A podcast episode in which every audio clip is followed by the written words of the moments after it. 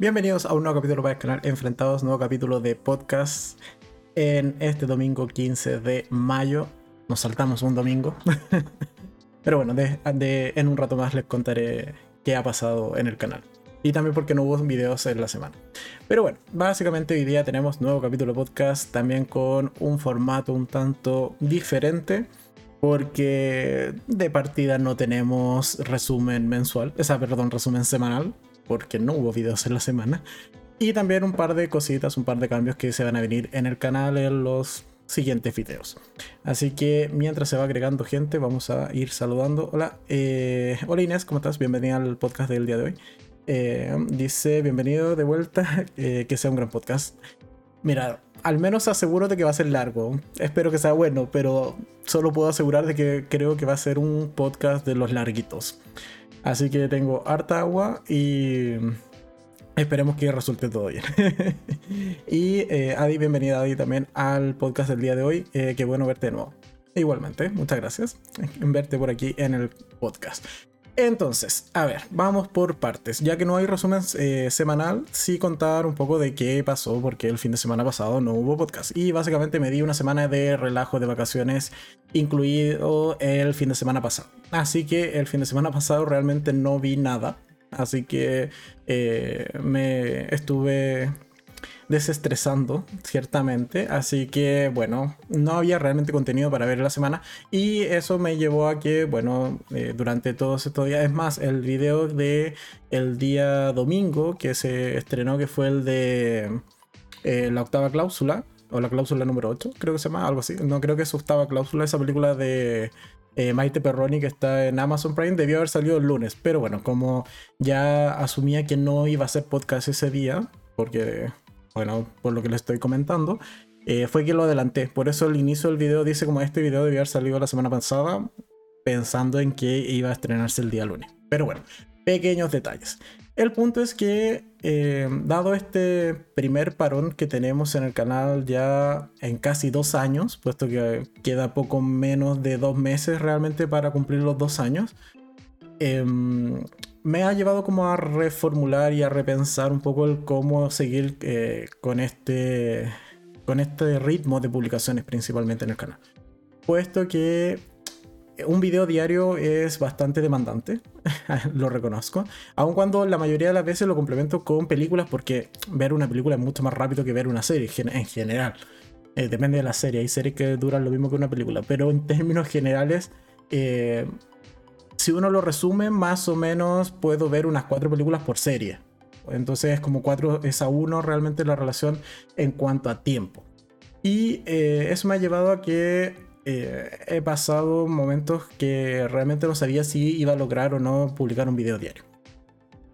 Sumado a eso, bueno, hay distintos cambios en, en general en trabajo, vida, etcétera, que me ha llevado un poco a repensarlo y al final de cuentas vamos a eh, hacer un híbrido. O sea, lo que he planificado para el futuro del canal, al menos futuro inmediato del canal, es hacer un híbrido. ¿En qué sentido?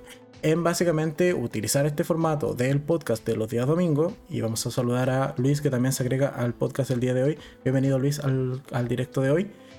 Entonces, como les iba contando, básicamente lo que va a ocurrir en el canal de aquí en adelante es, o al menos un par de meses de aquí en adelante, es que eh, se mantenga el formato del podcast de los días domingo, pero en el podcast propiamente tal vamos a tener una nueva sección que son las reviews. Vamos a hacer las mismas reviews que hago en las semanas o que hacía eh, hasta el fin de semana pasado con estos videos diarios, lo vamos a hacer acá en el podcast.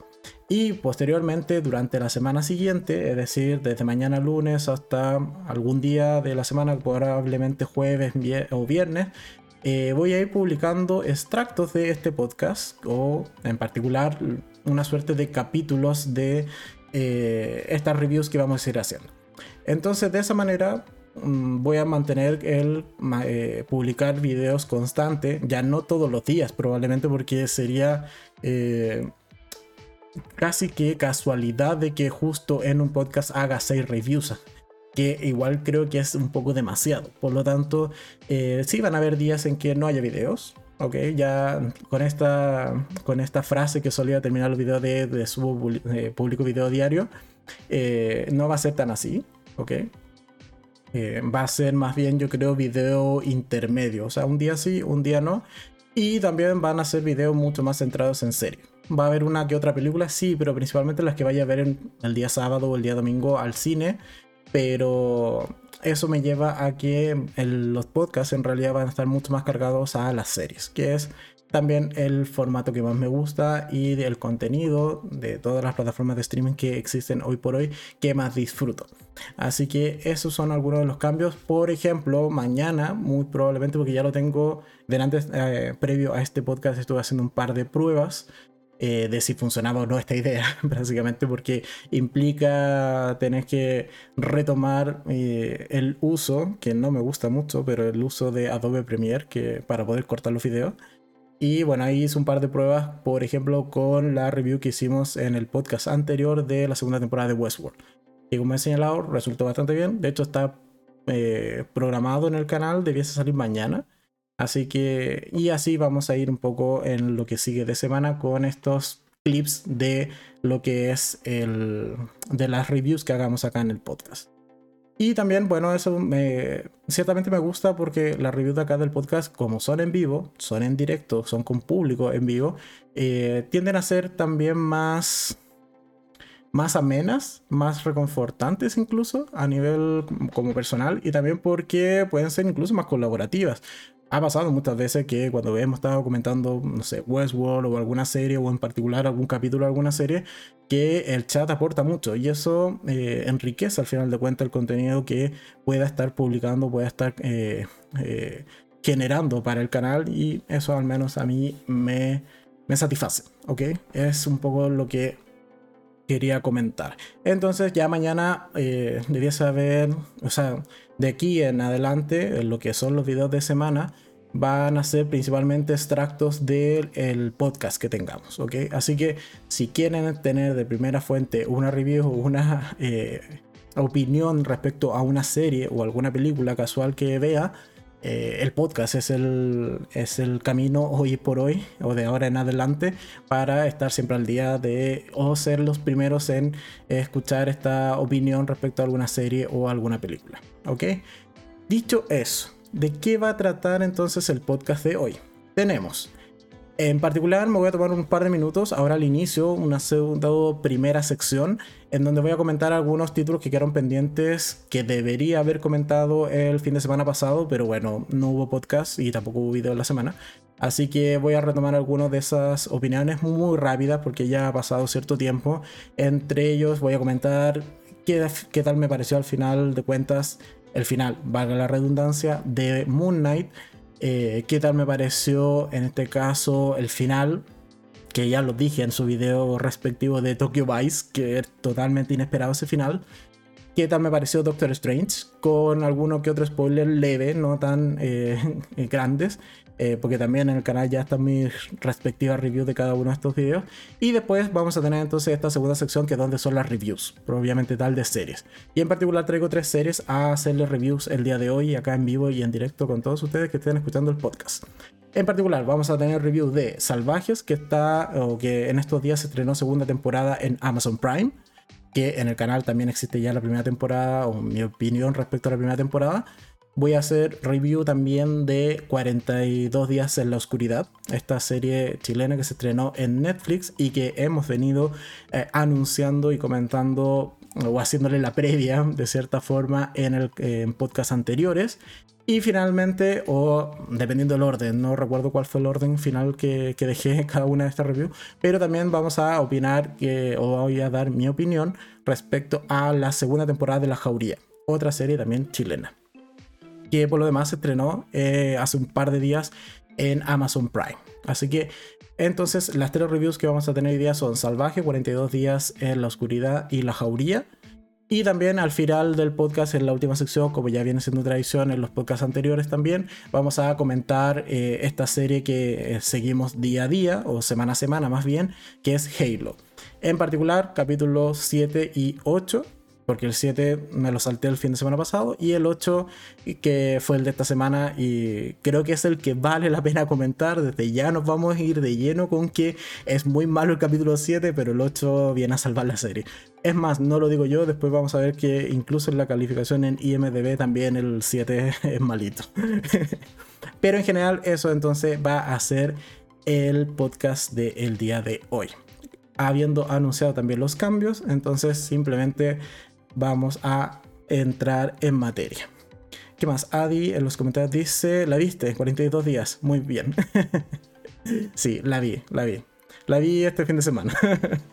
y tengo mis puntos positivos y negativos que vamos a comentar en un ratito más. Así que entonces, vamos a entrar en materia, nos cambiamos de vista. Déjenme, volver a quedar centrado. Esto sí. De hecho, se me corrió la vista. Denme un segundo. Esto no estaba planificado. Denme un segundo porque se me ocurrió la vista extrañamente de... Ah, es por esto. Ese. Vale. Entonces tenemos, em, como iba diciendo, eh, ya, la primera parte. Entonces, el podcast de hoy. Vamos a comenzar con estas opiniones breves para no demorarnos mucho y porque también ha pasado bastante tiempo de las series que ya terminaron y que deberíamos haber comentado la semana pasada. En primer lugar, Moon Knight. ¿Qué, opiné o qué opino respecto al final de Moon Knight? Opino que es un final.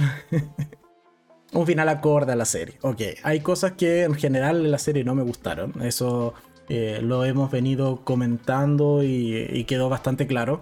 Creo que tiene, y también lo, lo dejo bastante en claro en la review que hice respecto a esta serie sin spoilers, que ya está en el canal. Eh, en particular, me quedo con esta sensación de que tiene dos buenos capítulos iniciales, tiene dos buenos capítulos finales. Bueno, el 5 es como de la mitad hacia adelante, más o menos. Pero en general, los dos capítulos centrales creo que son muy malos y baja mucho el nivel realmente de la serie. Me gustó finalmente la interpretación de Oscar Isaacs como Mark Spector, como Steve y como el, eh, el otro la tercera personalidad que se la guardaron hasta el final, final, final. Así que en general me gusta la interpretación, me gusta la historia, pero me gusta mucho más la historia de origen realmente que se contó en esta serie, más que en realidad la historia propiamente tal de la trama o que el, el cómo enganchar como espectador semana tras semana.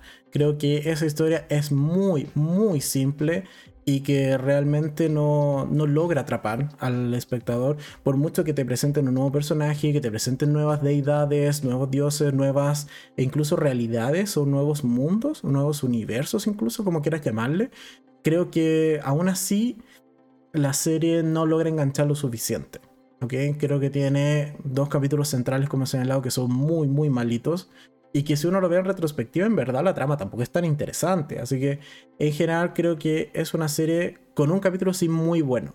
Eso también hay que reconocerlo. El capítulo 5, que es toda la introspección del personaje, es muy, muy buena. O sea, eso es innegable. Realmente creo que es uno de los capítulos con mejor desarrollo de personaje que nos ha presentado las series en particular de Marvel o incluso el UCM. Entonces, en general, eh, creo que ese aspecto de la serie hay que rescatarlo. Pero que la trama principal es malita, sí, eso también hay que decirlo con todas sus letras. Entonces, Moon Knight, ¿el final me gustó? Sí, aunque la pelea ahí entre los dioses eh, que cada vez hacían más grande sin saber por qué, eh, cuál era el motivo de que si fuesen haciendo más grandes solo porque son dioses. Y bueno, pelearan ahí entre medio de las, eh, de las pirámides de Egipto. Bueno, creo que ahí es un poco el, CGI como que fue eh, de, de, bueno a regular y no termina muy bien. y por lo demás, algo, ya, esto sí es importante. Algo que no me gustó del capítulo final es que lo cortaron.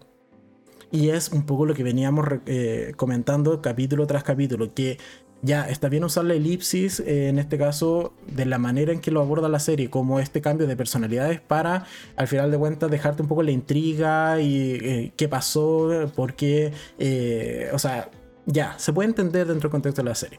Pero cuando ese recurso al final de cuentas lo terminaron utilizando para saltarse escenas de acción, creo que es un fallo de la serie. Y no pueden cortar realmente, por mucho que quieras eh, meter este argumento de no, pero es que justo saltó de una personalidad a una que en, en, realidad como que solo te hemos mencionado, pero que en realidad no la hemos mostrado en pantalla, que es esta tercera personalidad que tiene el personaje de Oscar Isaacs. El punto es que al hacer eso, cortaron la escena de acción que simplemente vemos que el protagonista está perdiendo eh, elipsis y vemos que están todos eh, muertos, básicamente, o, muy heridos. Entonces, incluso el mismo personaje dice como, ¿qué pasó? Y es como, si nos preguntara a nosotros, como, ¿qué pasó? Bueno, no sé, pues si la serie la cortaron. Entonces, ese punto en particular del final de temporada no me gustó para nada. Dicho eso, vamos a leer los comentarios. Eh, Luis dice, eh, pasó sin pena ni gloria. Sí, estoy de acuerdo. Creo que se queda muy en término medio de eh, las series que tiene en este caso el, UCM. Yo, al, menos a mí en lo personal, me sigue gustando muchísimo más WandaVision o Loki que, por ejemplo, Moon Knight o El Soldado del Invierno. ¿Cómo es? Capitán América. No, es eso, el Capitán América y el Soldado del Invierno, ¿no? Creo. No, Falcon y el Soldado del Invierno. Bueno, que al final le cambiaron el nombre. Pero en general me sigue quedando esta como muy, muy abajo realmente. ¿Tenía potencial? Sí, creo que sí. Pero se desaprovecha principalmente por la narrativa. Es, que realmente terminé odiando este recurso de la elipsis por el cambio de personalidad. ¿Qué más? Ángel dice, hola, hola, eh, volví. Bienvenido Ángel al podcast del día de hoy. Y dice, eh, por algunos problemas de salud eh, de mi madre no pude estar en los otros podcasts. Ya está mejor. Y yo listo para hablar de mi pasión, que, eh, de mi pasión por el cine. bueno, tampoco estás perdido mucho, Ángel, porque al inicio del podcast decíamos que, o daba un poco la justificación de por qué el fin de semana pasado no hubo podcast. Así que, bienvenido de vuelta y no te has perdido tantos podcasts como al parecer crees.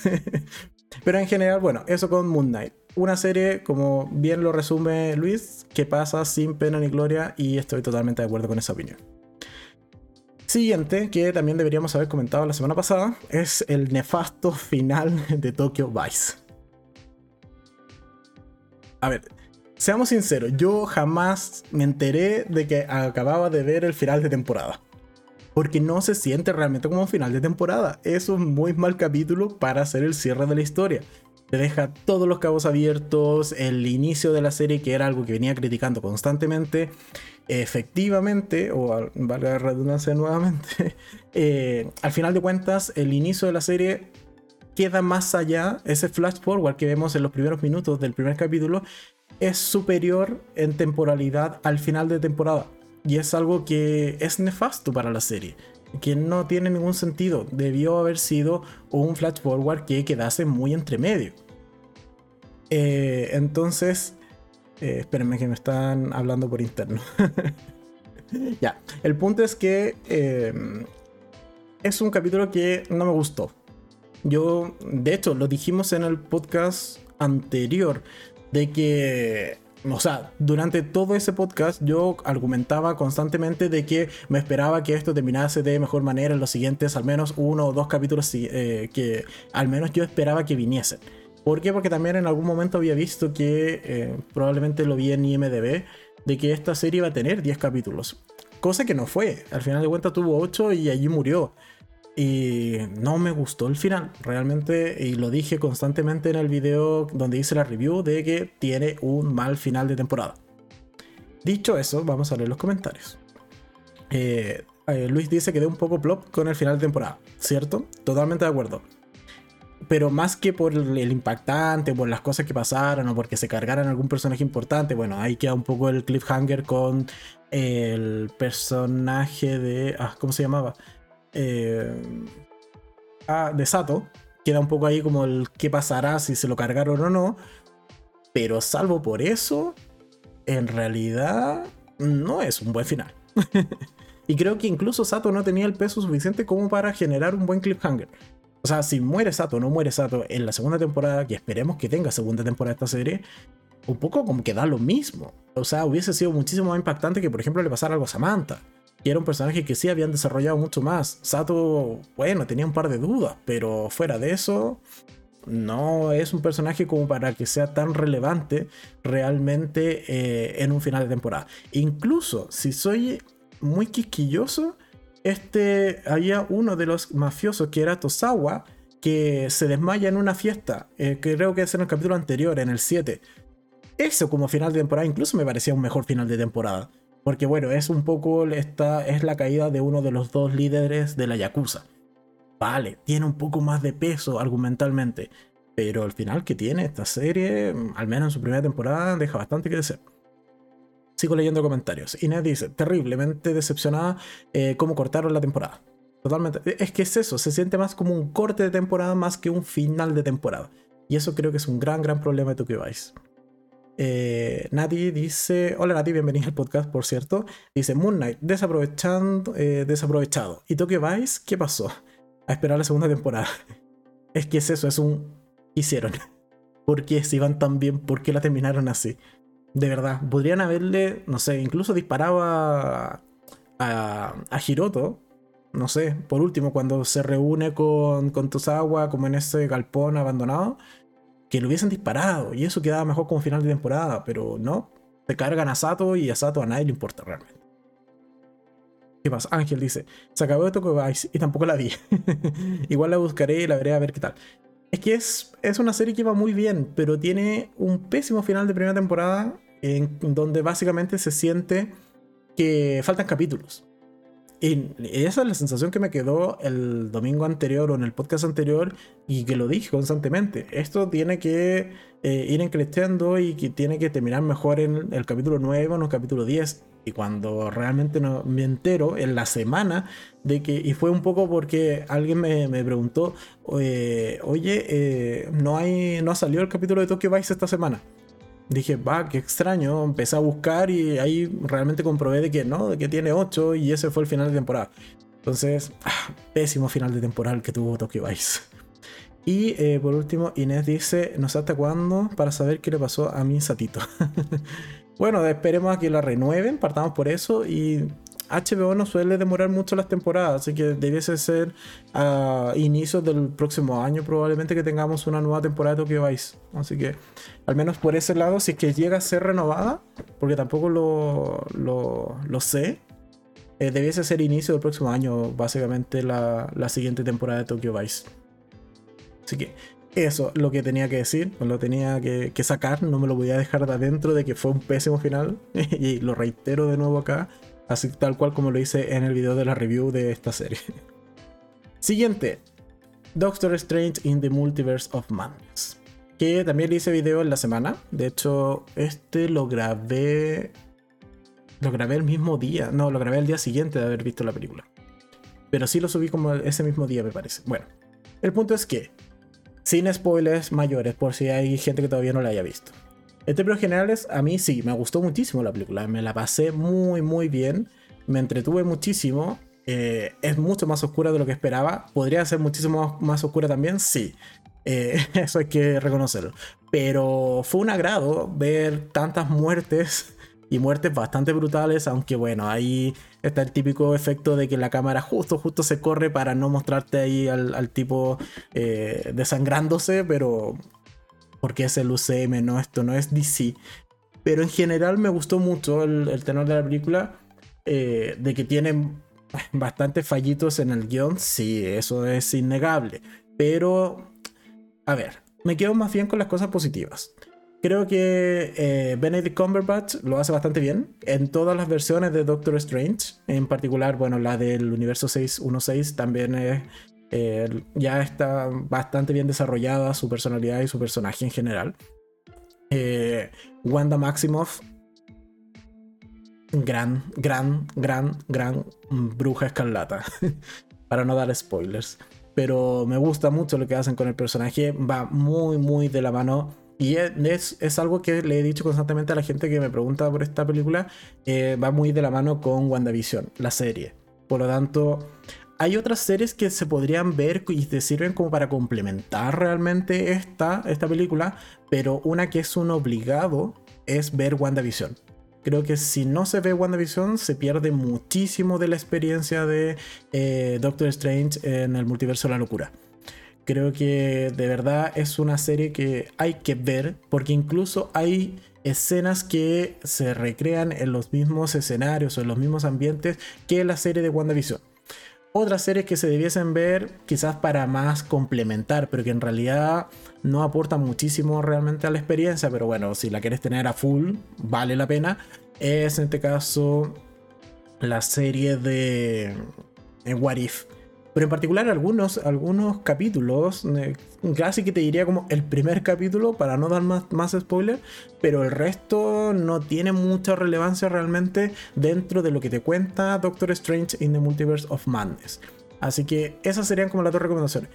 Haber visto Spider-Man no tiene mucha relevancia. Realmente algo que yo sí me esperaba es que efectivamente esta película fuese desencadenada por lo que vimos en el final de Spider-Man 3, eh, o la que se estrenó hace poquito. Pero en realidad no, no tiene mucho que ver, sino que es algo totalmente anexo y que mm, funciona por sí mismo. Entonces, incluso Spider-Man no es necesario verla, o no es, no es un eh, imperativo, como sí lo creo que es WandaVision.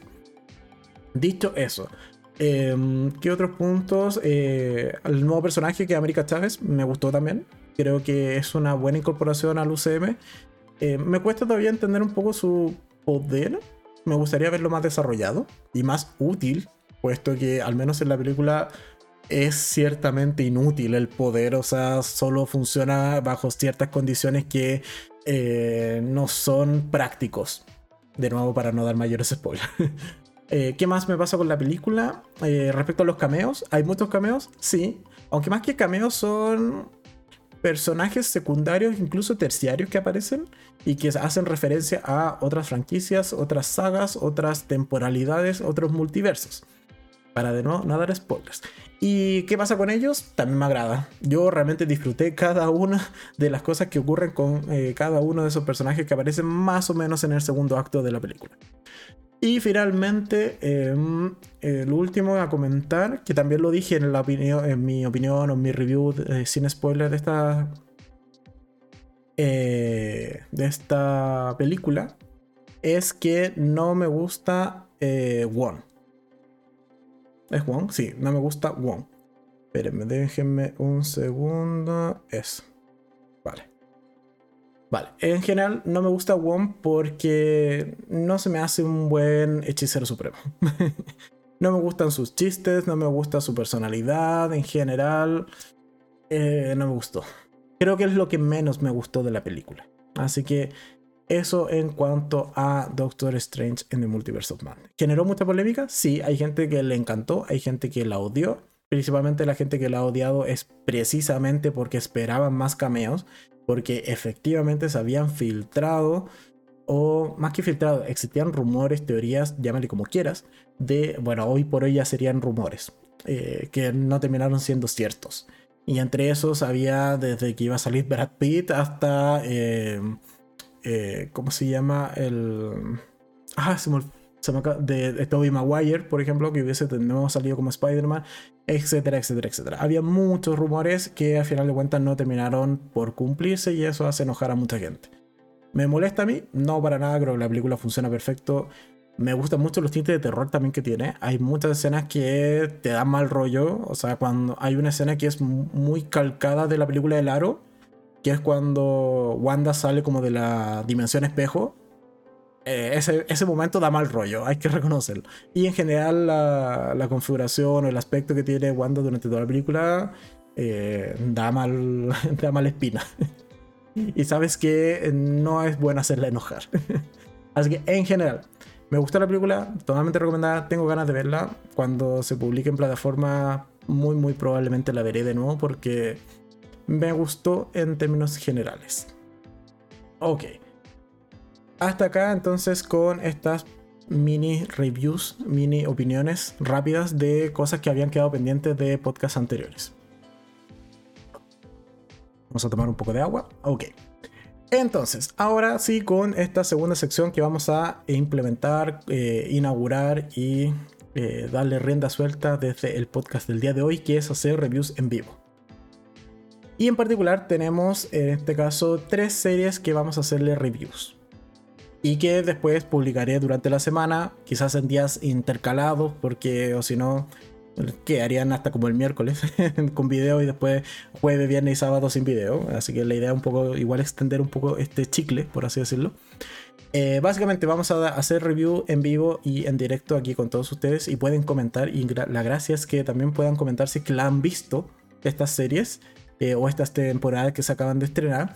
Vamos a hacer review de eh, Salvajes en su segunda temporada en Amazon Prime, de La Jauría también en su segunda temporada en Amazon Prime y 42 eh, días en la oscuridad, que es una miniserie o al menos con una sola temporada que se estrenó en Netflix.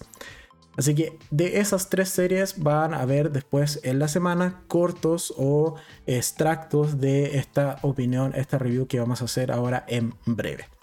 Dicho eso, comencemos. Y eh, el azar ha dicho la jauría. Entonces, en esta ocasión vamos a partir estas reviews en vivo con la jauría. ¿Qué pasa con la jauría? Entonces, ha estrenado su segunda temporada en Amazon Prime. Segunda temporada que consta de... Son... ¿Cuántos son? 2, 4, 6. Son 8 capítulos, si mal no recuerdo. Son ocho capítulos y básicamente nos cuenta la historia, una historia eh, ambientada aquí en Chile, de eh, unas chicas, o más bien de una banda delictual que eh, se encarga precisamente de abusar de mujeres, que se hace llamar la jauría y que durante toda la primera temporada se desarrolló eh, básicamente a través de un juego o de una aplicación en donde eh, los hombres básicamente se inscribían, por así decirlo, o decidían de, cierta manera participar de, esta, de este juego para eh, hacer distintas pruebas y entre eso también realizar algún tipo de abuso hacia las mujeres. ¿Qué pasa en la segunda temporada? Agradecido estoy de que esa trama se la hayan cargado casi por completo y hayan dado un giro realmente en lo que nos muestran en esta segunda temporada. Eh, los comentarios dice, Inés dice, series chilenas no veo porque no me gustan, pero empecé a ver 44, o sea, 42 días en la oscuridad y no me gustó, es más, me aburrió. Después llegaremos a 42 días. Continuamos con la jauría. Entonces, en esta segunda temporada tenemos de nuevo a los mismos personajes, es decir, tenemos a Olivia que está interpretada por Antonias, eh, Antonia Seger a Elisa como Daniela Vega, que ahora en esta segunda temporada Elisa, al menos al inicio de la temporada, está en prisión por los actos cometidos al final de la primera temporada, que en realidad yo no me acuerdo mucho porque la vi hace mucho tiempo. Esta es de estas, eh, de, es una de estas series que se demora en sacar temporada, así que no, tampoco eh, busqué un resumen para verla, simplemente me senté y me puse a verla. Eh, tenemos también a Paula eh, Lustinger como eh, Celeste y creo que una muy buena incorporación es, o más que incorporación, es el desarrollo que le dan en esta segunda temporada y esto es lo que sí me gustó de esta segunda entrega, es que tenemos a Luis Ñeco como el general Claudio. ¿Por qué digo que esto es una buena incorporación? Porque en general esta segunda temporada deja un poco de lado todo lo que es realmente la jauría o como se venía presentando en la primera temporada y con incluso con este juego de los lobitos, etc. Para pasar a una, una serie más bien de... Eh, en donde tenemos un villano. Ok, ahora sí nos ponen la figura de un villano, una persona a quien odiar, una persona en quien la trama puede eh, ir ciertamente dirigida. Si bien en la primera temporada teníamos el villano que se nos presentaba al final y que te lo veías venir desde el capítulo 2 o 3, porque era muy obvio realmente quién era el villano de la primera temporada y eso a mí no me gustó para nada. Pero en esta, en general, eh, no cometen ese error, sino que te lo presentan de lleno y te dicen como, mira, el villano va a ser, en este caso, el personaje que, eh, que es Claudio, el general Claudio. Y además, otra cosa que sí me gustó de esta segunda temporada es que es mucho más brutal aunque con matices. Creo que se ven, o sea, tiene más escenas de violencia esta segunda temporada, tiene más abusos o escenas de abuso, pero creo que son más soft eh, que la primera temporada. La primera temporada creo que sobre todo los videos que en algún momento como que se publicaban y se hacían virales, etcétera, creo que eran bastante más fuertes que lo que vemos en la segunda temporada. Pero en la segunda temporada tenemos mucho más porque también tenemos secuestro, torturas, etc. Entonces es una segunda temporada más violenta, pero menos gráfica, si se quiere. Y al menos a mí me agrada. ¿ok? Me agrada que haya tomado ese tinte esta segunda temporada. En cuanto al ritmo, creo que ahí sí le encuentro un fallo realmente a la segunda temporada de La Jauría. Creo que parte muy bien. creo que parte con eh, mucho enfrentamiento entre estas chicas que quieren un poco desbaratar o eh, desmantelar esta red de, violencia, esta red de, de hombres que en algún momento estaban ligados a la jauría eh, pero hacia ya la mitad en adelante de la temporada se va diluyendo mucho eso. Y creo que pasan demasiadas cosas eh, que son muy convenientes. En particular con el personaje de Elisa, que es el de Daniela Vega, que no me gusta. Me sigue sin gustar ese personaje realmente. Creo que Daniela Vega, ah, no sé si todavía nos da como con el, en dar el clavo de cómo eh, interpretarlo bien, pero en general no me agrada el personaje de Elisa. Me gusta mucho más el de Olivia, aunque tenemos a una Olivia muy dañada, con mucho miedo en esta segunda temporada. Y se me hacía muy similar a... Pero guardando evidentemente las distancias, pero se me hacía muy similar el desarrollo que le estaban dando al personaje de Olivia como el personaje que tiene el, el personaje de, eh, de Mare, se llama Mare, ¿no? Que era esta serie de HBO de Mare en Easttown, creo que se llama así, ¿no? Pero el de la Kate, Kate, Kate, Kate, ah, se me está yendo el, dato. Pero esta serie es Mare of Easttown, ¿o no? Sí, Mare of Easttown.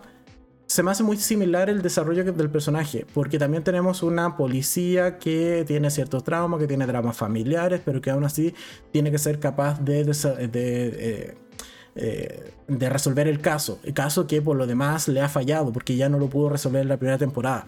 Entonces, eh, así se llama Mare, el personaje de Kate Winslet. Ya bueno, entonces, al menos el desarrollo que le dan al personaje de, de Antonia Seger o de Olivia me, se me muy similar, guardando mucho la distancia, guardando mucho la calidad interpretativa también, pero eh, eso es un punto que, que, puedo destacar respecto a esta segunda temporada en cuanto a su desarrollo. Otro personaje que no me terminó de convencer, o sea, no, más bien, que fue como una relación de odio al amor. Eh, de hecho, voy a poner Dame un segundo para quienes estén viendo en video. Hay un par de imágenes eh, aleatorias de lo que es la temporada. El punto es que eh, otro personaje que pasé como del odio al amor, por así decirlo, fue el hijo precisamente de Olivia, que es Gonzalo. Porque Gonzalo, bueno, ya habíamos visto que ciertamente se equivocó y estaba sintiéndose como un poco culpable en la primera temporada, pero que en esta segunda intenta redimirse un poco involucrándose con la jauría, eh, infiltrándose, si se quiere, en esta red. Funciona así, pero de nuevo ahí es cuando, como señalaba anteriormente, hacia el final de la temporada caemos en demasiadas coincidencias, demasiadas eh, que justo, justo, justo pasó de esta forma.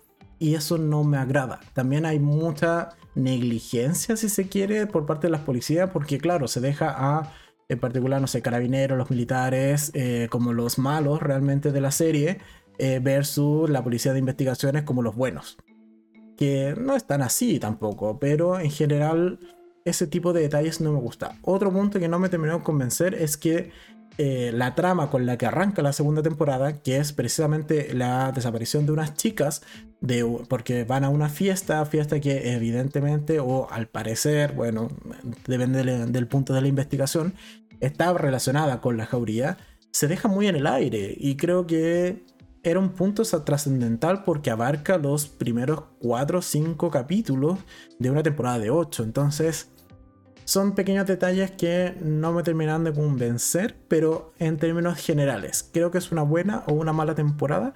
Creo que, al menos a gusto personal, es una temporada que me gustó más que la primera. No es perfecta, para nada. ¿Se va cayendo hacia el final de la temporada? Sí, también. ¿Vería una tercera? Muy probable. Pero creo que eh, le falta algo que, que voy a echar en falta son ciertos personajes, porque tenemos un final de temporada explosivo con bastantes bajas eh, en ambos bandos incluso, pero creo que esas bajas de cara a una tercera temporada, que debiese tener tercera temporada porque la historia no está cerrada, me queda muy... Eh, la, voy a, voy a sentir mucho, esas bajas, al final de cuentas. Porque creo que eran buenos personajes, eran personajes que al menos se te hacía interesante seguir la serie simplemente por ellos. Y que ahora no estén, bueno, decisiones del guionista de esta serie. Vamos a leer los comentarios. Dice Nati, eh, me gustó el cambio de la historia, ¿vale? Pero falta todavía, mucha coincidencia. Sí, sobre todo al final. Y de nuevo, el personaje de Lisa es que es un Deus ex máquina por donde camine ese personaje. O sea, ya, no para no dar más spoilers, pero el personaje de Lisa eh, de verdad me chirría muchísimo en esta temporada. Después dice que eh, me extrañó que no fuese igual de cruda y explícita respecto a la primera, sí, estoy de acuerdo. Y eh, vamos a bloquear esto, vale. porque fue lo más comentado en su momento. Sí, la primera temporada era muy explícita y muy gráfica incluso con los abusos. En cambio, esta segunda temporada creo que tiene más momentos de violencia, pero son menos explícitos. Y bueno, es como un poco para gustos colores. pero en términos generales creo que no me decepcionó. Tanto como otras que vamos a comentar más adelante. Pero en general eh, creo que pudo haber sido mejor, sí, pero que se hayan ido por el camino de, en este caso, una trama más simple, con un villano bastante claro desde el inicio, creo que también ayuda un poco a la narrativa y a la forma de contar esta historia. Así que esa es mi opinión respecto a la jauría. Dicho eso, vamos a pasar a la siguiente serie. La siguiente serie a hacerle review en vivo y en directo es Salvajes en su segunda temporada en Amazon Prime. Ya, ¿qué pasa con Salvajes? A ver, hagamos un poco el resumen. En la primera temporada veíamos a ocho chicas que caían, o sea, iban a una suerte de retiro espiritual barra eh, centro de rehabilitación para el mal comportamiento pagado por sus padres un poco dicen como, ya fue, yo nosotros no somos capaces de criarte, así que usted se va a un campamento lo más lejos posible y si es una, en una isla desierta, mejor todavía. Bueno, el punto es que efectivamente los padres no sabían que se iban a estrellar en este avión en una isla desierta eh, donde falta solamente un humo negro que suene a metálico, pero son pequeños detalles, y una escotilla. Aunque en esta segunda temporada sí hay una escotilla, pero es chiquitita. El punto es que, bueno, estas chicas quedan varadas allí en la isla y tienen que un poco sobrevivir esperando a que las rescaten, cosa que sabemos que no va a pasar en poco tiempo. El punto particular es que, bueno, hacia el final de temporada, o más bien durante la temporada tenemos dos temporalidades tenemos por un lado las experiencias que van a ir viviendo en la isla propiamente tal y las muertes que van a ir eh, ocurriendo. Y por otro lado vemos que eh, ciertamente han sido rescatadas y están como en una suerte de entrevistas. Y el punto es que en estas entrevistas nos damos cuenta de que en realidad, y, y este es el final de la primera temporada, así que no es spoiler, pues todavía no entramos a hablar de la segunda. Al final de la temporada vemos que es todo parte realmente de un experimento y que las chicas en realidad no es que se hayan no es que hayan tenido un accidente. Es más hay un capítulo donde demuestran cómo es que efectivamente quedan varadas en la isla y que un poco como que las, las echan al agua o sea las duermen y como ya al agua pato el punto es que vemos que además no son el único grupo de control. Y vemos eh, también en ese final de primera temporada que hay un grupo de chicos que al parecer están viviendo la misma situación entonces es así como llegamos a la segunda temporada de Salvajes, en donde efectivamente vamos a ver que eh, dos temporalidades, de hecho son cuatro temporalidades las que vamos a tener en esta serie, en esta segunda temporada. ¿Por qué? Porque vamos a tener los días, de hecho los capítulos se llaman con la cantidad de días de cada uno de los grupos de control. Por un lado vamos a seguir la historia de las chicas, ¿por qué? Porque sabíamos que con el final de la primera temporada no habíamos visto toda la... Eh, toda la estadía de las chicas en la isla, sino que nos faltaban un par de días por lo menos, o un mes por lo menos. Y por otro lado, entonces vamos a tener las entrevistas de, o la, la temporalidad presente de las chicas ya habiendo sido rescatadas, la temporalidad pasada de las chicas mientras viven en la isla. Por otro lado, ahora sí vamos a tener a los nuevos integrantes, es decir, los ocho chicos que son el otro grupo de control desde el día 1 que están en la isla, o en otra isla en realidad, porque nunca, se, eh, nunca coinciden en espacio ni en tiempo. Y también vamos a ver las entrevistas una vez que ellos ya han sido rescatados. Entonces, como he señalado, es una serie que tiene muchas temporalidades y que yo ciertamente mantenía este temor de que durante la serie eh, no se conectaran realmente las dos temporadas, las dos temporadas, cosa que por suerte no ocurre porque hacia el final de la temporada sí se logran conectar las dos historias. Y lo otro que temía es que como tenían que compartir pantalla los chicos con las chicas eh, de esta serie es que no les diesen los suficientes minutos para desarrollar unas historias interesantes. Que ciertamente es así. O sea, las historias en general del pasado de estos chicos eh, que también son parte, como les he, señalado, de este segundo grupo de control, no son tan interesantes y no son tan potentes el background, la historia previa del por qué realmente los padres decidieron meterlos allí a, a este experimento, no son tan potentes como las de las chicas. Es el primer punto. Segundo, sí me gusta mucho más lo que hicieron con los chicos en la isla. Porque ahí sí tocan temas que son bastante más peleagudos, tocan eh, también un poco, eh, es parte de una de las conclusiones del mismo experimento, de que los chicos logran formar una suerte de relación o de eh, convivencia o de nuevos tipos de sociedad mucho más rápido que las chicas. Y eso hace que un poco como que se justifique el que estén desfasados y que las chicas no se vayan como en el día 40 y ellos simplemente vayan como en el 10. Más o menos tienen como un mes de desfase entre ambos experimentos.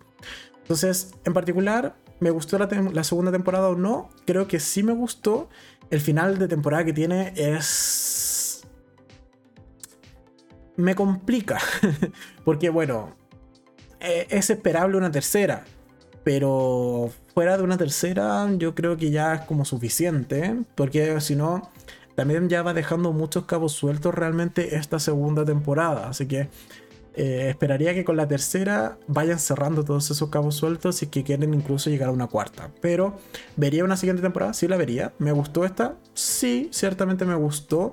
Eh, hay personajes que se me siguen haciendo insufribles realmente. O sea, por mí el personaje de, por ejemplo, de Marta por mí, si se lo hubiese encargado en la primera temporada, yo feliz. Y en esta segunda, de verdad que hay un momento que es muy gracioso porque literalmente el personaje de Marta no hace nada. Literalmente. Si ven la, temporada van a saber a qué momento me refiero, que es más o menos como los dos últimos capítulos. Y es como, por favor, ya saquen el bulto, porque realmente Marta pasa a convertirse en un bulto, realmente. Pero bueno, son pequeños detalles. Deberían cargarse a Marta en la próxima temporada. Eh, respecto a ver, análisis rápido la doctora Gretchen, ah, ella tiene una forma muy peculiar de realmente hacerle terapia a estos chicos. Creo que habían otras formas. Pero bueno, es el camino que ella elige en esta serie. Eh, Fatin me agrada que tomase como un rol más de líder en esta segunda temporada. Eh, Dot creo que la opacaron muchísimo. Dot era un personaje súper importante en la primera temporada. Era como la la, que más sabía cosas en realidad, era como quien las mantenía con vida. Y en esta segunda, bueno, gracias Dot, estás ahí un poco de relleno, Marta ni hablar, gracias Marta. Eh, ¿Qué más me queda? Eh, Shelby, al fin entendemos el cambio de look, para no dar tantos spoilers, el cambio de look que tiene Shelby en la primera temporada, eh, o al menos mientras está dando las entrevistas en la primera temporada, bueno, en esta segunda se explica el por qué. Y bueno, tiene su justificación, pero ni tanto. Eh, Tony me parece insufrible también en esta segunda temporada. Eh, ¿Quién más? Y Lea, eh, creo que me faltó. Me faltó de su locura, de su obsesión que se muestra en la primera temporada.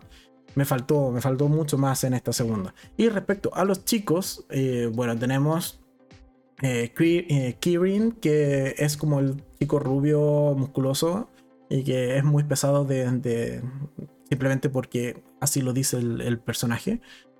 Me agrada un poco lo que, lo que hace, o sea, creo que se pone en las situaciones correctas, aun cuando tiene una personalidad que es bastante detestable. Eso con, con Kirin. Rafael, pésimo rol protagónico. Creo que Kirin o incluso eh, ah, Tom Tom, sí.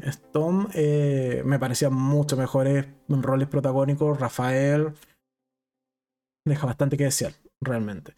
Eh, Josh me agrada, lo entiendo. Y al final de cuentas es el personaje que te da la, trama interesante y también la trama cruda dentro de la temporada. Así que bueno, se agradece Josh. Eh, y el resto son bastante descartables. Eh, algo que esté en falta es que no muriera nadie.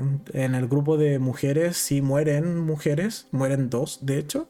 En cambio acá en el grupo de hombres, bueno, eh, les fue mejor. y eso que se enfrentaron a un jaguar, o sea, También me preguntaba eso, como, ¿por qué en una isla desierta habría un jaguar? Pero bueno, son cosas que pasan en esta, en esta serie. Entonces, eh, ya. El punto es que en general, creo que es una buena segunda temporada o no. Está al mismo nivel que la primera. Logra desarrollar no tan bien las historias de los protagonistas masculinos. Sí creo que la historia dentro de la isla es mucho más interesante que lo que vimos en la primera temporada con las chicas, puesto que ahí un poco se invertían los papeles. Era más interesante el background, la historia previa de las chicas que en este caso lo que estaban viviendo en la isla. Creo que las chicas lo han tenido bastante fácil. Ahora que vemos lo que le pasan a los chicos en la misma circunstancia, las chicas las tuvieron muy muy fácil respecto a los chicos. Pero bueno, creo que es una temporada eh, acorde. No esperaba más. Agradezco que no hayan dado menos. Y si llega a tener tercera temporada, bueno, la veremos. Ese es un poco el resumen de mi opinión respecto a Salvajes en Amazon Prime. Dicho eso, vamos a tomar agüita para irnos con la última review, opinión de eh, series acá en vivo en este podcast. Y entonces continuamos con esta serie de Netflix que comentamos constantemente en los podcasts anteriores, ya como tres podcasts anteriores, que es 42 días en la oscuridad. Ah, buena pregunta. Eh, vamos a devolvernos para... Ah, ah, back, back. Ahí sí.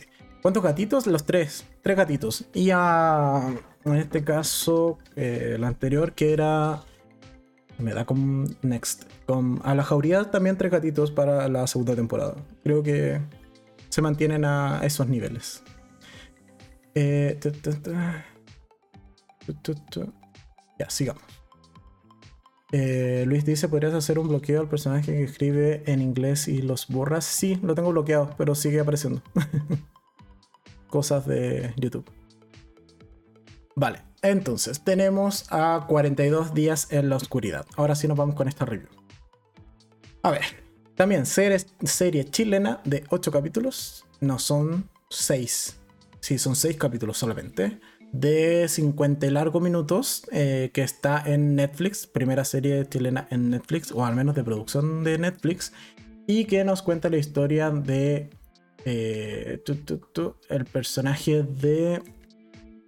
Oh, se me fue. de, de Cecilia principalmente. O sea, la serie está basada en está contada desde la perspectiva de Cecilia, que es el personaje que interpreta Claudia Di Girolamo eh, y que busca a su hermana desaparecida. Hermana que evidentemente no está desaparecida, sino que ha sido asesinada y que eh, pasan precisamente 42 días hasta que la encuentran en un recovejo de su casa. O sea, está como en una parte muy escondida y eh, básicamente el caso dice, mira, sí, es que ella se metió en ese recoveco porque no quería molestar cuando se suicidara. Eso determinó la justicia chilena. Entonces el punto es que, eh, básicamente, ¿qué nos cuenta esta, esta serie? Los primeros tres capítulos son los primeros 42 días, desde que desaparece esta hermana de Cecilia.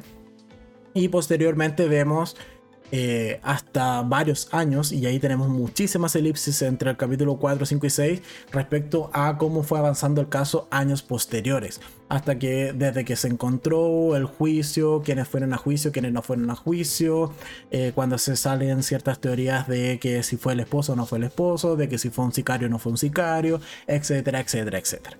Entonces, gran parte de la serie... A ver, ¿cuál es mi problema con esta serie? Principalmente la forma de contar la historia, la narrativa de la historia. Creo que la serie, al menos a mí me hubiese funcionado mejor si se hubiesen dedicado a contar los 42 días como corresponde en los 6 capítulos y no solo en 3 y después, bueno, eh, vemos 10 minutitos en un, en un, año, 10 minutitos más en otro año, 15 minutitos más 5 eh, años después y así sucesivamente.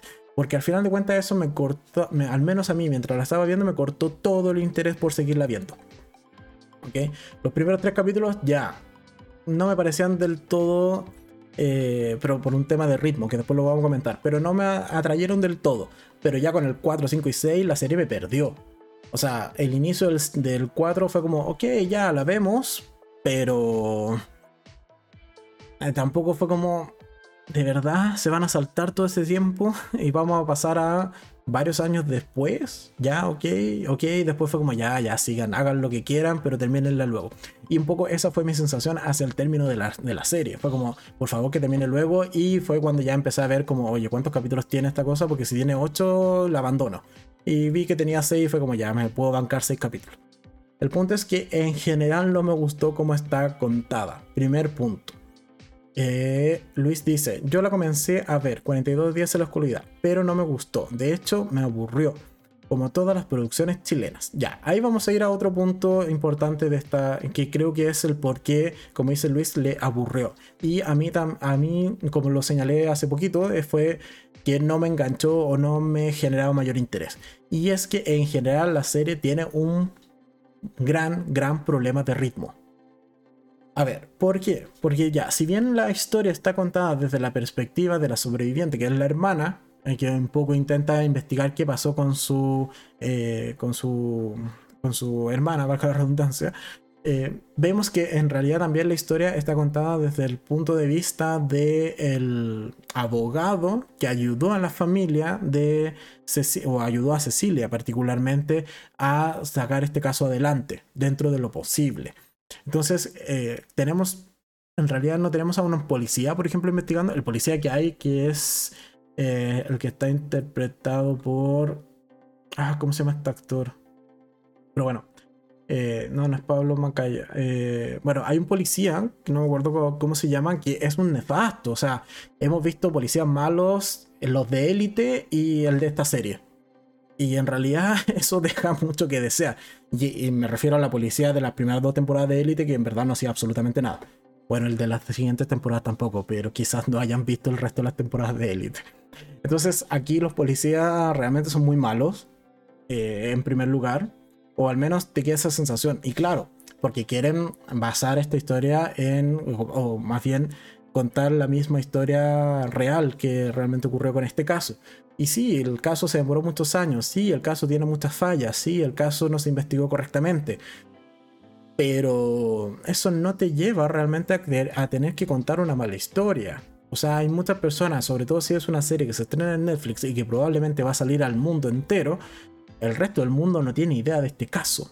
Por lo tanto, puedes contar una historia muchísimo más interesante, con mucha más intriga y con mucho más eh, misterio incluso de, oye, ¿quién fue realmente el responsable de esto? Y un poco dejar incluso la duda en el espectador. Pero claro, aquí la serie se encarga realmente de contar como si fuese un documental muchas veces y a momentos sentí que tenía el ritmo de un documental, eh, qué cosas estaban ocurriendo y que básicamente parecían recreaciones de eh, actores de cierto renombre, al menos aquí en el país, pero que ciertamente estaban recreando ciertas escenas de que se podrían haber leído en la investigación o que podrían ser de conocimiento público. Otro punto que me pasó es que constantemente tienen el mismo recurso de una serie que acá en Chile era muy famosa, que se llamaba Mea, Culpa, que es tener una voz en off, que, que comienza a narrar ciertas cosas. Pero es un truco o es un recurso medio tramposo, porque en realidad no es que haya una voz en off, sino que muchas veces, y eh, pasa en muchísimas escenas, que una voz masculina o de, de alguno de los personajes comienza su diálogo antes de que lo muestren en escena. Entonces tenemos la típica escena de un paisaje, de la casa por fuera, de un camino, etc. Está hablando de este personaje masculino y te generan la misma sensación de estar viendo un episodio de esta serie, como he señalado que eh, acá en Chile es súper famosa, que se llama Mea Culpa o El día menos pensado incluso, que también es una serie muy muy parecida. Y eso no me agrada, creo que no es un buen sello, eh, no, no queda bien en pantalla. Está bien que lo puedas usar un par de veces, pero cuando lo utilizas en casi todas las transiciones de escena, eh, por lo menos cansa, por lo menos cansa. Pero volviendo al punto que estaba tocando, el tema del ritmo. Los tres capítulos iniciales, que son para mi gusto los más interesantes, ya son lentitos y no están bien actuados. Pero después, hacia adelante, ya la serie pierde todo sentido porque pierdes la conexión con la historia, pierdes la conexión con los personajes. Desarrollo de personajes no hay ninguno. O sea, no te desarrollan ni el personaje de Claudia, ni el personaje del abogado, que no recuerdo el nombre siquiera. Eh, y ni hablar del resto de. ni el esposo, por ejemplo, te lo desarrollan. Teniendo la capacidad o la posibilidad de incluso, por ejemplo, haber contado esta historia desde la perspectiva del esposo, que ciertamente te lo intentan plantear como el villano, pero que, bueno, la investigación no es concluyente al final del día, la serie no te la cuentan de una perspectiva interesante. Y en general es una serie que no me gustó por todo lo que ya he señalado. Vamos a leer un poco los comentarios. Dice: Hola de nuevo, me fui a cenar y aparecieron y apareció alguien haciendo spam. Sí, es típico que hay gente que hace spam en los directos, pero bueno. Es parte de ir bloqueando y quizás eh, ha llegado el momento de tener moderadores para el chat, así que eh, me plantearé esa idea. Buscaré moderadores para el chat. Eh, ¿Qué más? Inés dice, si no me equivoco, el policía es Claudio Arredondo. Puede ser, no lo veo dentro de la ficha. Ah, te refieres al policía, al que investiga, al, al que es como medio gordito, ¿sí? Creo que es él, no sé. Pero muy mal policía. Y que probablemente así fue la realidad, lo tengo claro. Pero esta es una serie de, de Netflix. Tiene que tener un ritmo diferente, tiene que tener un enganche diferente. No realmente como está contada, no me gusta la forma en que está contada esta historia realmente. ¿Qué más? Luis dice, eh, sí Ángel, eh, todo, eh, lo estamos bloqueando. gracias chicos por estar bloqueando al spam. ok, gracias Luis, y yo también le a Luis. Ya. Además, Nati dice, tiene una muy buena historia entre manos, pero no supieron narrarla. Y sí, faltaba, faltaba el humo entre las escenas. ya, vamos por parte. Sí, es una buena historia, porque es una historia basada en hechos reales. Y es una historia que, o sea, si tú ves la primicia de, las tres primeras, de los tres primeros capítulos o sabes más o menos la primicia del caso en general, es macabro. Es realmente macabro. Se, se haya comprobado o no se haya comprobado, tenías una historia que daba para una muy buena miniserie. No está bien aprovechada, eso es claro. Y respecto a lo que faltaba el humo entre las escenas, sí, es el, el típico efecto que había entre, entre escenas en estas dos series que he comentado de El Día Menos Pensado o Mea Culpa. Que de hecho en algún momento pensé que iban a dejar. Eh, eh, eh, también estaba esta escena que, o este recurso que utilizaban de quedarse como todos inmóviles y que salía como este narrador omnisciente y omnipresente y que estaba como y que rompía un poco la realidad de la escena y le hablaba a cámara, incluso rompía la cuarta pared. Yo dije, mira, si ocupan ese recurso, yo apago esta cosa, yo no la sigo viendo, realmente, menos mal que no ocurre pero ya hubiese sido demasiado. Porque para eso pónganse una temporada de media culpa o del día menos pensado en Netflix y creo que le iría mejor que a esta serie. Así que en términos generales no me gustó la serie, no creo que esté bien contada la historia, no se me hizo interesante para nada. Yo aun cuando no sé, o sea, realmente no conocía el caso ni tampoco lo... Eh, conocía mayores antecedentes, me vine a enterar un poco de qué ocurrió en, en esta serie tampoco me llama mucho la atención de como de investigar un poco más, saber si es que realmente fue tan así, quiénes fueron las personas reales que vivieron esta situación. Para nada, la serie no me deja esa intriga, no me deja ese enganche y creo que es una... Eh, hay que decirlo, es una mala primera serie hecha eh, por Netflix acá en Chile, esta de 42 días en la oscuridad. Así que dicho eso, como también preguntaron en el anterior, lo de Inés dice, faltó Carlos Pinto. Sí, es un poco a lo que me refería con el tenor que tiene esta serie y los cambios de escena que tiene muchas veces. Em, como lo preguntaron anteriormente, si tengo que poner gatitos. Eh, de hecho, acá en esta vista, no, pues no tengo los gatitos. Voy a tener que agregar los gatitos acá a esta vista. En este caso, a 42 días en la oscuridad, sus bien merecidos dos gatitos. Y gracias. Con eso es más que suficiente y estoy siendo más que generoso con dos gatitos. Así que eso con 42 días en la oscuridad.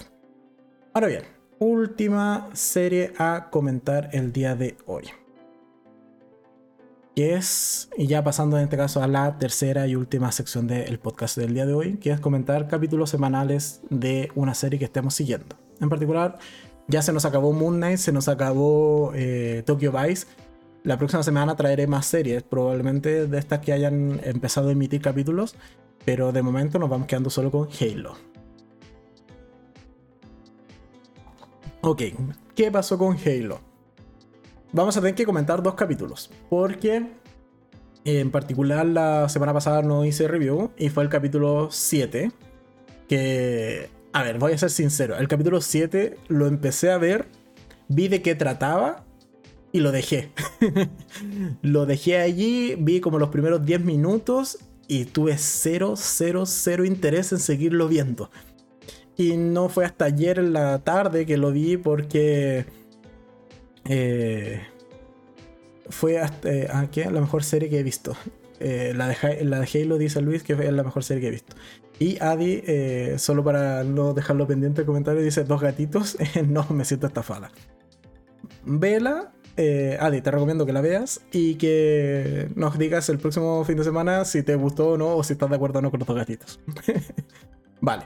Y eh, gracias Luis, has resumido mis palabras, esa, o lo que pretendía decir. Capítulo 7, fome, sí. Fome, aburrido, eh, nefasto. Y un poco es un mal capítulo, o sea, ¿por qué? Un poco lo que le estaba contando de esto de la anécdota es que, bueno, vi los 10 primeros capítulos, o sea, los 10 primeros minutos del capítulo 7 y lo dejé allí en stand-by y me olvidé y nunca tuve la sensación de, oye, necesito ver qué, qué pasó en el capítulo, la emoción y... No, es muy malo. De hecho, en IMDB, eh, la, la valoración de los capítulos es bastante buena en realidad para esta serie. O sea, si me voy desde el 1 en adelante, respectivamente es un 7,6, un 6,9, un 7,3, 6,6, un 8,3 para el, quinto capítulo, que es la, batalla que tenemos en, en, en Madriport. En sí. Eh, después tenemos un 7,9 y el capítulo 7 en particular, que es el que estoy comentando, tiene un 3,9. Es el peor capítulo de toda la temporada. Y después repunta muchísimo en el capítulo 8 con un 7.2. Entonces, no solo lo digo yo, lo dice el público en general es un mal capítulo el 7. Pero ¿por qué es tan malo? Básicamente es malito, es malito porque eh, comprimieron todo el argumento y toda la trama y subtrama del personaje de One en un solo capítulo. Y allí un poco se demostraba lo que veníamos diciendo en los podcasts anteriores, de que One no es un personaje interesante, es un personaje que a nadie le importa. Y a nadie realmente le importa si es capaz o no de eh, liderar nuevamente la resistencia y liberar a su pueblo. Pueblo que por lo demás ya le dio la espalda. Un poco le dijeron como, oye chica, déjate joder. O sea, déjanos vivir y, mejor presta tu cabeza porque la, recompensa está, está cuantiosa. Entonces... Pero bueno, entonces, ¿qué veíamos en el capítulo 7? Juan nuevamente insistiendo, eh, va a conocer como a personas que en algún momento ayudaron a su padre, eh, va a... Eh, tiene como esta suerte de, de sueño medio místico, de, en donde su padre se le aparece en una visión muy a lo Wakanda, hay que decirlo, esto es igual que la serie, o sea, la película de Black Panther, pero bueno, viene el padre, o también la del Rey León, que es lo mismo, faltaba que apareciera el padre en una nube, bueno, aquí aparece en, una, en un sueño, le dice como, no, es que es tu deber eh, liderar este, a, este, a, nuestro pueblo y whatever, o sea, el padre está muerto y aún así sabe que eh, su archienemigo ha tomado control de la ciudad, cosas que pasan. El punto es que, bueno, después de ella sola, junto a este. a, Vanax, no, no es Vanax 144, es a 130, junto a Soren 066. Eh, solo los dos son capaces de enfrentarse a todo el ejército de Bincher y vencerlo. Gracias. Todo un capítulo para eso.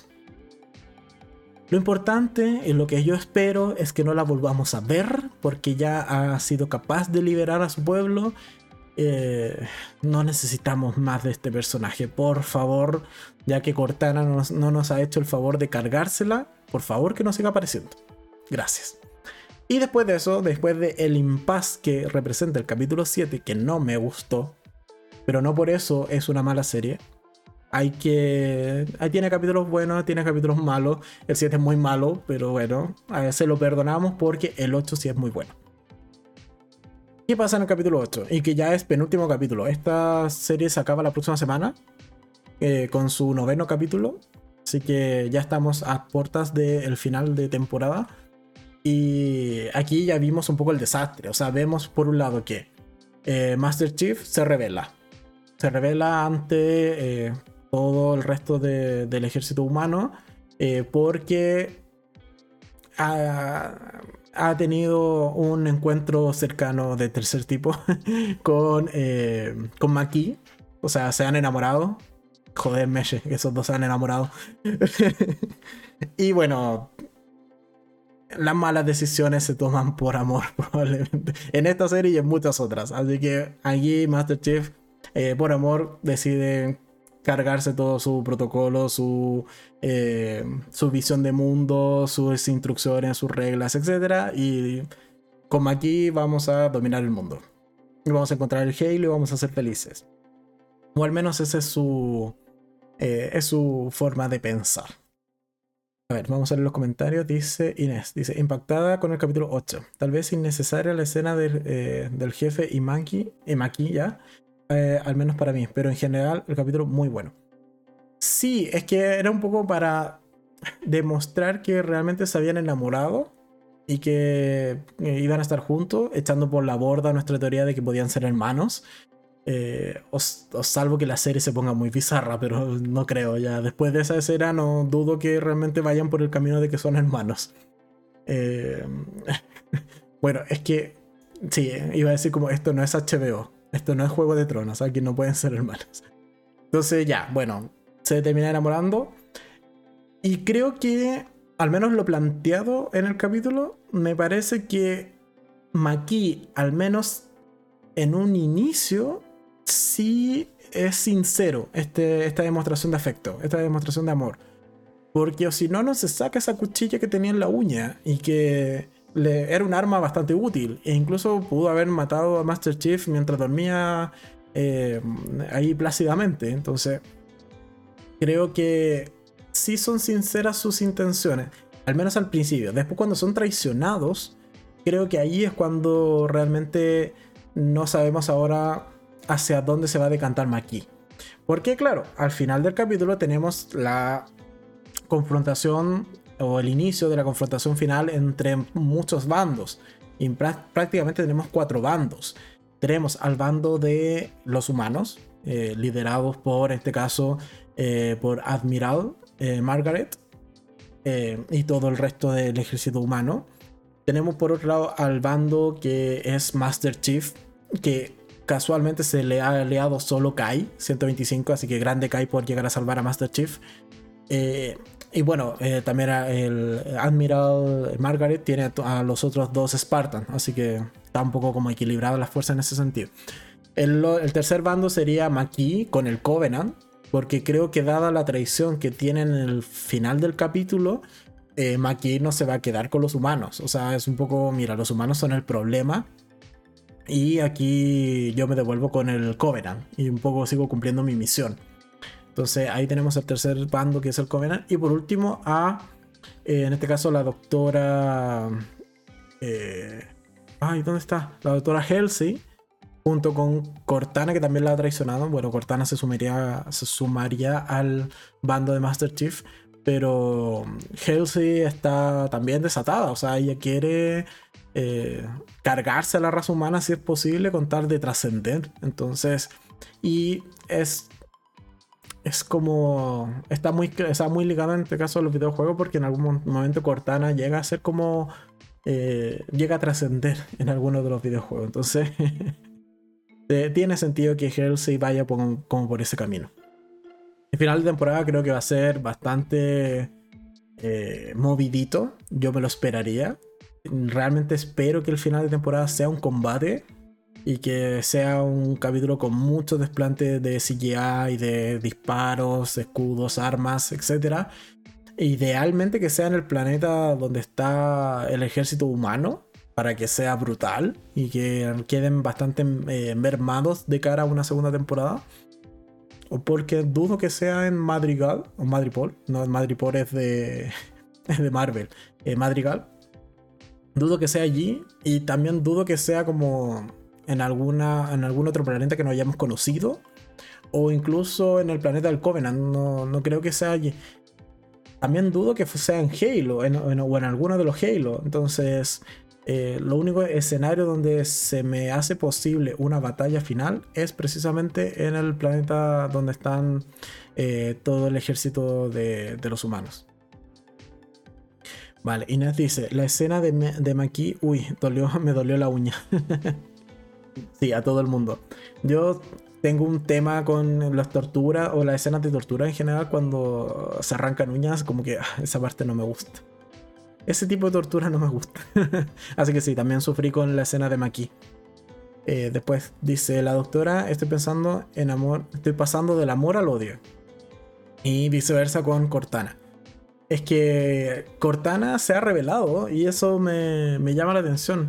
Sea, sabía, yo sabía que Cortana siempre estaba como vinculada y ligada a Master Chief, pero no sabía que realmente se había revelado contra su creadora, ni contra su casi imagen y semejanza. Entonces, ese punto me, gustó, me gustó bastante. Después Luis, Luis dice, yo no quiero que termine esta serie. yo tampoco, creo que me la he pasado muy bien viendo Halo, tiene una muy buena calidad y me ha gustado mucho, creo que le hicieron con mucho cariño y salvo por, el, por la trama, subtrama de, de One, que me sigue pareciendo un sinsentido, creo que la serie ha estado muy buen nivel. ¿Y qué más dice? ¿Por qué, eh, hay que esperar mucho para la segunda temporada? Ah, que no quieres que termine porque hay que esperar mucho. Sí, efectivamente, vamos a tener que esperar. Y toca hacerlo, nada más. Eh, René, hola, hola René, bienvenido al podcast el día de hoy. Es que estamos casi por terminar, pero va quedando todavía un par de minutos. ¿Qué más? Y eh, Nati dice, ay, no sé, yo no, eh, yo no le creo nada más aquí. yo le creía, yo le creía hasta que se sacó la uña. Seando sincero, fue como, mira, ya, es una demostración de que eh, te estás enganchando. Vale. Pero después, cuando es traicionada o ve las verdaderas intenciones de los humanos, eh, yo creo que ahí hizo de nuevo el cambio Switch y fue como, no, ya, esto fue un simple enamoramiento y mi, destino y mi, mi, lugar seguro está con el Covenant. ¿Y qué más dice? Me falta más evolución de Cortana. Está muy buena. Eh, sí, pero eso es casi un spoiler de lo que pasa en los videojuegos. pero sí, o sea, es que Cortana es un gran personaje. A mí me gustaría que apareciera más o que hablase más, porque Cortana es molesta en los videojuegos, o sea, siempre te está hablando y eso he echado un poco en falta, como Master Chief la tiene como silenciada, como no me jodas. Eh, he echado en falta Cortana. Espero que dado que ahora al final del capítulo eh, eh, este capítulo 8 le, avisa de que hay una trampa y, le da cierta como ayuda. Espero que Master Chief como que ceda un poco y realmente colabore con Cortana y eso haga una dinámica más de equipo. Que es un poco lo que al menos recuerdo de del, videojuego. Eh, ¿Qué más? Eh, Inés dice, espero un final épico y no como el de Tokyo Vice. Por favor. Pero es que, a ver, finales malos eh, como el de Tokyo Vice hay pocos realmente. O sea, esto de que un capítulo no se sienta como un final de temporada, siendo el final de temporada, es un problema. realmente es un problema. Pero bueno, en cuanto a, a Halo, nos queda un capítulo, según la, info que, tengo. Debe ser el próximo, esa esta semana, y ya se nos acaba. Básicamente, debiese estrenarse ahora el 19 de mayo, que es el día jueves. Ese día tenemos final de temporada, esperemos que sea épico, que sea con una batalla a todo nivel, tanto como la del primer capítulo como la del capítulo 5, si mal no recuerdo fueron buenas batallas. Así que eso es lo que yo me esperaría para el final de temporada de esta serie. Y con eso vamos a ir terminando el podcast de el día de hoy. Vamos a pasar a la vista completa. Porque eh, ha sido un podcast. Mira, me, me, esperaba que fuese más largo, pero llevamos ya una horita veinte de podcast donde cambiamos un poco el formato, no tuvimos resumen semanal, creo que eso no lo vamos a tener en bastante tiempo más. Eh, en cuanto a resumen semanal me refiero. Eh, vamos a cambiar también el formato de la publicación de los videos en la semana. Vamos a pasar a esta suerte de clips o de eh, mini reviews o reviews en vivo, más bien, o clips de las reviews en vivo que vamos a ir haciendo en el podcast. Y también vamos a dejar de tener videos diarios, ¿ok? Por un tema de tiempo, por un tema también de, eh, de carga, de carga laboral en general, de que eh, al final y también hay que ser sinceros, no todos los videos realmente que se publicaban semanalmente tenían un mismo impacto. Habían videos que les iba muy bien, había videos que no los veía absolutamente nadie. Y un poco también priorizando eh, más calidad que cantidad, puesto que ya tengo eh, uno de los primeros focos del podcast era tener una base de, datos o una base de videos importantes a los cuales poder hacer autorreferencias o tener eh, cierto eh, margen cierto, en cierta historia respecto a, gustos, a, series, a temporadas en el canal, etc. Y eso traté de hacerlo lo más rápido posible para crecer también de manera bastante rápida. Y ya con casi 700 videos creo que esa primera meta o ese primer paso del canal se ha cumplido. Entonces ahora toca ir migrando a nuevos formatos, nuevas formas de publicar eh, contenido y esto de no estar ahora más bien obligado a un video diario me abre también otras posibilidades a otro tipo de contenidos, puesto que ya no es una estructura tan rígida al final del día de un video diario. Ahora voy a ir publicando videos cuando pueda, cuando realmente se me apetezca incluso, o también otros tipos de videos como reacciones, como eh, opiniones más cortas, opiniones incluso eh, o retro reseñas, que también es una idea que me, han dado, me ha dado vuelta mucho tiempo, que un poco es lo que hemos hecho, por ejemplo, con Westworld o lo que hicimos en su momento con las American Horror Story, que al final de cuentas se pueden considerar retro reseñas.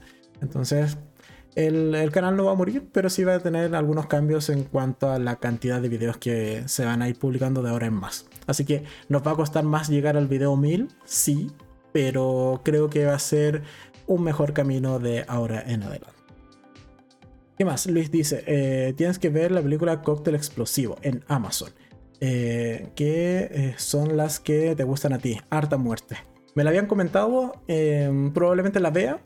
Y si la veo, bueno, la traeré en este caso para el, para el podcast. Porque también, como lo señalaba al inicio, parte del cambio de formato es que incluso también voy a poder hacer reviews en vivo y en directo con ustedes eh, los días domingos en el podcast. Y si ese es el caso de una película, bueno, se publica también en la semana como un corto, como una review, eh, en este caso extraída precisamente del podcast. Así que eso. Y eh, Ángel que borró su comentario. Así que no lo alcancé a leer tampoco en la previa. Pero bueno, Nada más que agregar, muchas gracias a todos los que se pasaron por el podcast del día de hoy. Tuvimos una buena audiencia, así que agradecido. Eh, recuerden compartirlo, eh, darle me gusta, porque eso siempre ayuda. Eh, ¿Qué más? abajo en las redes sociales, o sea, abajo en la descripción, tanto de este directo en YouTube como también cuando se publiquen más o menos en una hora más en formato podcast, están los enlaces a las principales listas de reproducción del canal. En la semana, más o menos día por medio, espero va a ir eh, publicándose estos cortos, como les he señalado, de las opiniones o las reviews que hicimos acá en vivo hace un rato atrás.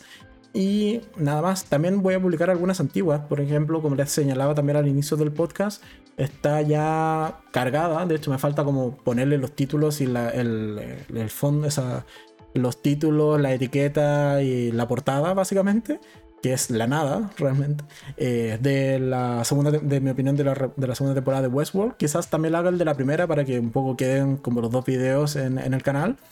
Pero eso, muchas gracias también por el apoyo, por seguir y para quienes también me preguntaron el fin de semana pasado por interno de si estaba bien o no y por qué no había hecho podcast. Si estuve bien, solamente fue fin de semana de relajo y también una semana de mini vacaciones. Vamos a leer los últimos comentarios. Dice, eh, perdón, no era el emoji que quería poner. Ah, eh, por eso Ángel había borrado su comentario. Eh, dice, Adi, yo apoyo Igual apoyo el nuevo formato, a darle un corazón verde, suerte. ok. Ángel dice, decía que muy buen podcast y buenos, qué bueno el cambio para el canal. Que está de acuerdo. Muchas gracias Ángel. y Luis dice, muy buen podcast, que tengan para todos una buena semana. Y por último, Inés dice muy bueno el podcast y que todos tengan una buena semana. Adiós. Yo me sumo a las palabras de Inés, así que muchas gracias a todos, que tengan una buena semana, eh, cuídense, eh, no se enfermen, que todavía hay que tener cierto cuidado con la pandemia que aún no ha pasado. Y nada más, entonces nosotros nos vemos en el próximo capítulo, que van a ser estas resúmenes del podcast, y en vivo nos vemos el próximo domingo a las 8 de la noche, hora de Chile, como viene siendo costumbre en este espacio que es el podcast del canal. Eh, último comentario, ahora sí que sí. Eh, Ángel dice, un video diario eh, debía ser muy agotador para ti y abrumador para quienes queríamos seguirte el ritmo. sí, era agotador. era bastante agotador. De hecho, bueno, e-, era agotador. Solo, solo quedará en eso. Así que nada más, muchas gracias a todos. Nos vemos entonces el próximo domingo en vivo y en la semana con los resúmenes de este podcast que hemos tenido el día de hoy. Nada más, adiós, me despido, que estén bien, chao, chao.